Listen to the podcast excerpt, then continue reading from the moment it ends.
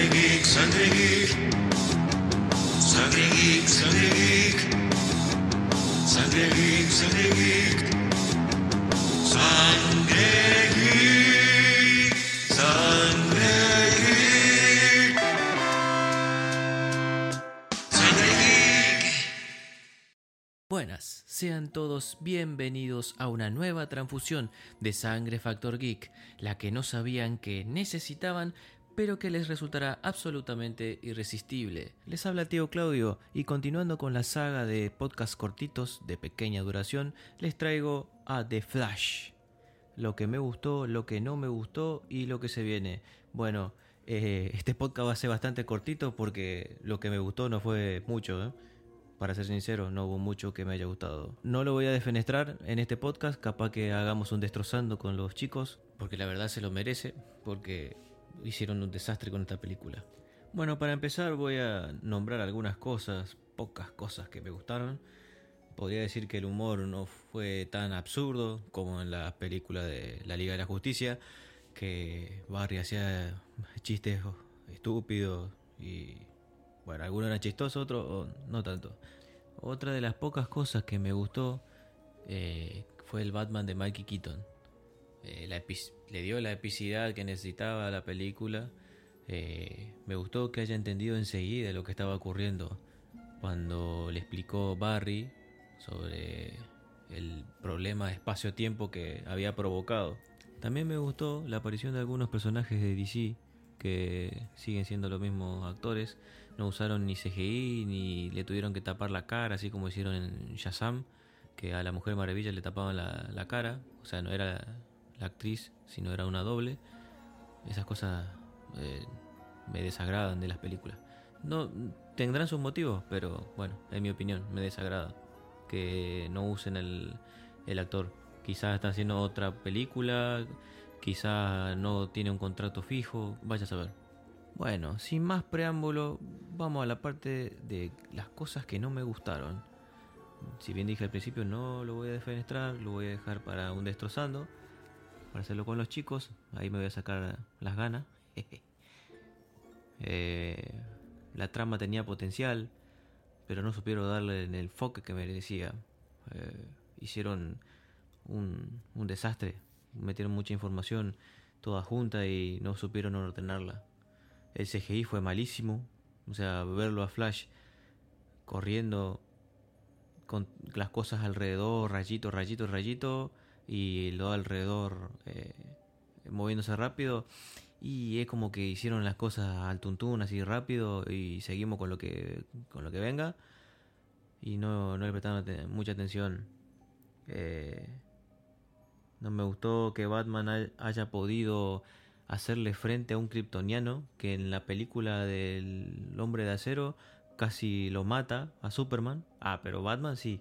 Batman se le subía arriba y el otro se movía todo lento y hasta le dejó que ponga, le ponga bombas en el cuerpo y lo noqueó con esas bombas.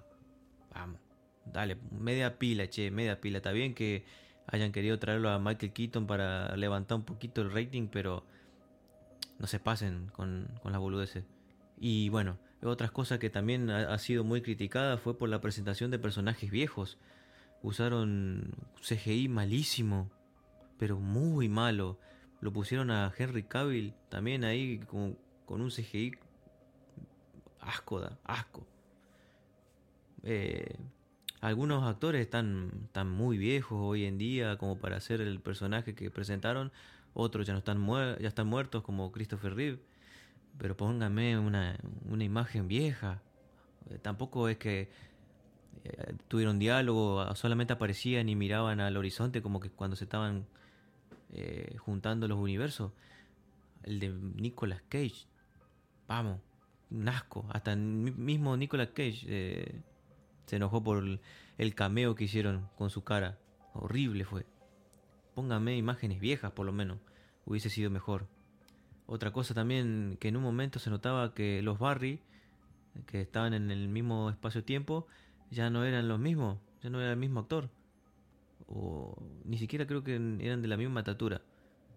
Pensé que en un momento, o sea, pensé que estaban cambiando físicamente por todos los cambios que estaban haciendo en el tiempo, cada vez que volvían para poder salvar a, a Kara.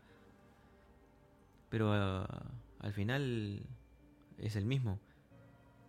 No, eso es difícil de entender. Eh, capaz que yo no llegué a entenderla, es mi opinión. Así que les pido disculpas a aquellos que no, que no compartan conmigo, pero es lo que, lo que pude ver. Y por lo pronto lo que se viene, eh, que esta película ya estará en streaming lo más pronto, más pronto de lo esperado, porque los resultados en taquilla no fueron lo esperado. Debido a esto también se canceló la película que iba a protagonizar Michael Keaton con el personaje de Batman. Iban a hacer un, como un reboot, algo de la continuación del universo DC. Un proyecto así era, pero bueno, ya lo cancelaron. Por lo pronto no hay más proyectos de la Liga, de la Justicia para el futuro. Traerán personajes nuevos, entre comillas, porque no, no han hecho películas sobre ellos, pero están en los cómics viejos. Y para ver si lo van a remontar. No espero nada de DC hoy en día, así que no si sacan algo o no sacan me da lo mismo.